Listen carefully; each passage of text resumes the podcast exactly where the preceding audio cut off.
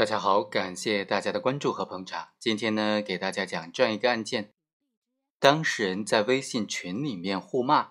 最终呢引发了一个官司。这个案件被网友们戏称说，因为骂了群主而法院判决赔礼道歉，并且赔偿五千块钱的案件。究竟是不是这样呢？我们简单的和大家来介绍一下这个案件。本案的主角张某，他是小区内的热心人，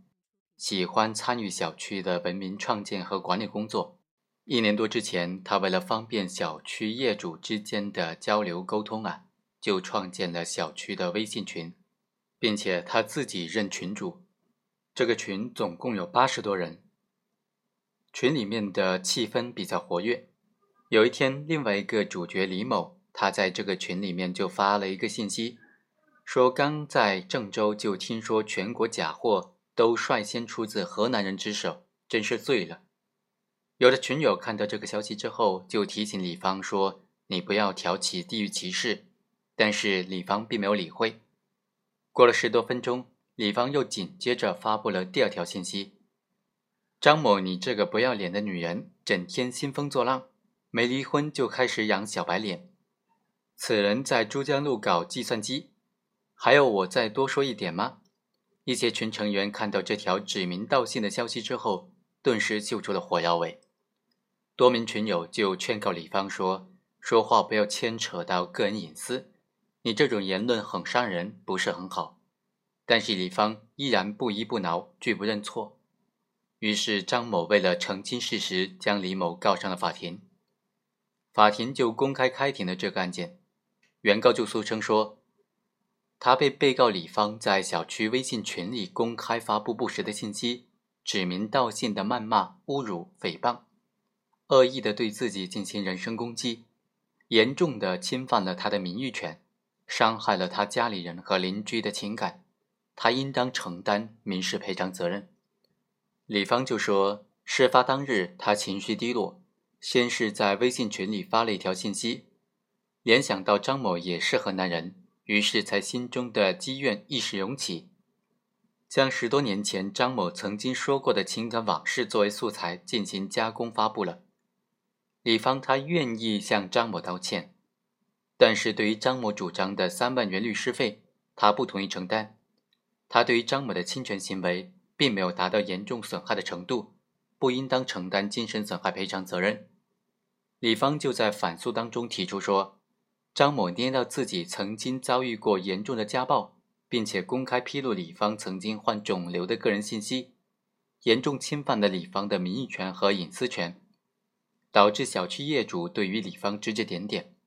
之后，张某更是对李芳大打出手，造成李芳身体和精神的双重的伤害，所以提起反诉。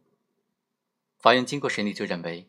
李芳平日和张某的交往之中，心中累积了不快。通过在微信群中发布消息的形式来发泄不满的情绪，信息当中使用了“不要脸”“养小白脸”等等贬损性道德评价的语词，主观上有损害张某名誉的故意，客观上也确实实施了侵害张某名誉权的行为。李芳的侵权行为直接给张某的个人声誉造成的损害，导致其他业主对他产生了不良的评价。所以应当承担相应的侵权责任。张某在受到李芳的人格攻击之后，隶属数年来他和李芳交往过程当中的付出和友好，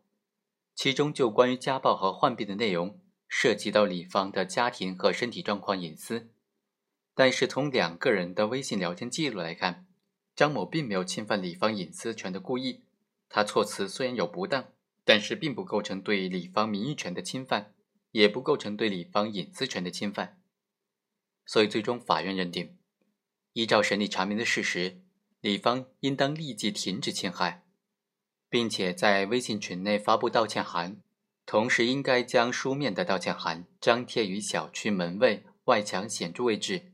超期不张贴的由张某自行张贴，同时将本片实书全文公告于当地的报纸，所需要的费用由李芳承担。李芳也应当一次性赔偿张某精神损害抚慰金五千元。在这个案件当中，我们看到小区微信群呢，它一旦建入起来，有其他的业主加入，这个群就属于小区的公共场所了。尽管微信群只是一个网络平台，但是它作为表达话语的一种载体，和现实生活当中的公共场所并没有多大的差异。所以在小区的这个微信平台里面发表了不实的言论，导致了侵权状况，这种行为也是需要承担民事赔偿责任的。